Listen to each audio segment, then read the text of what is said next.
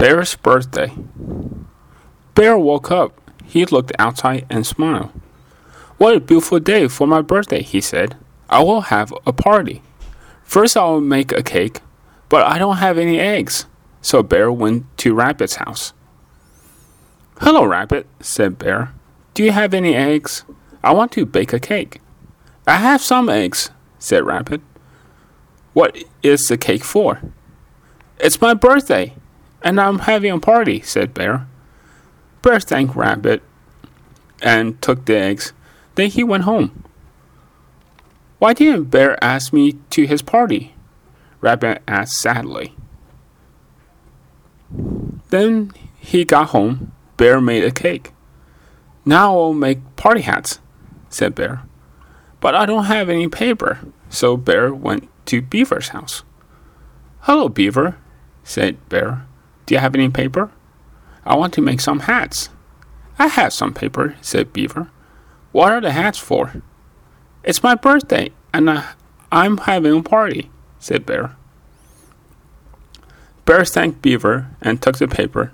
Then he went home. Why didn't Bear ask me to his party? Beaver asked sadly. I'll ask Rabbit. When he got home, Bear made the hats. These are good hats, said Bear. Now blow up balloons, but I don't have any balloons. So Bear went to Fox's house. Hello, Fox, said Bear. Do you have any balloons? I have some balloons, said Fox. What are they for?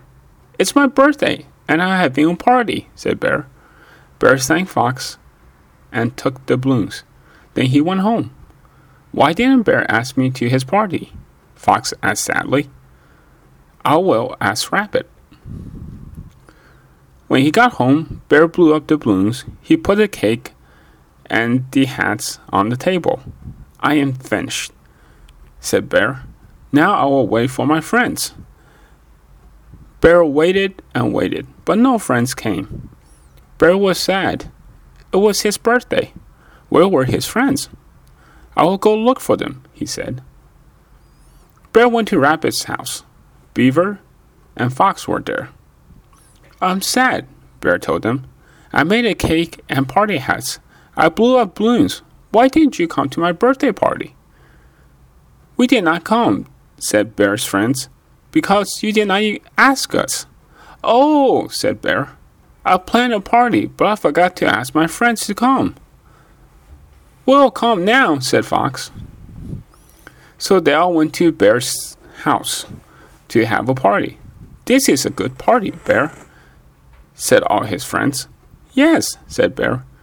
It is a good surprise party.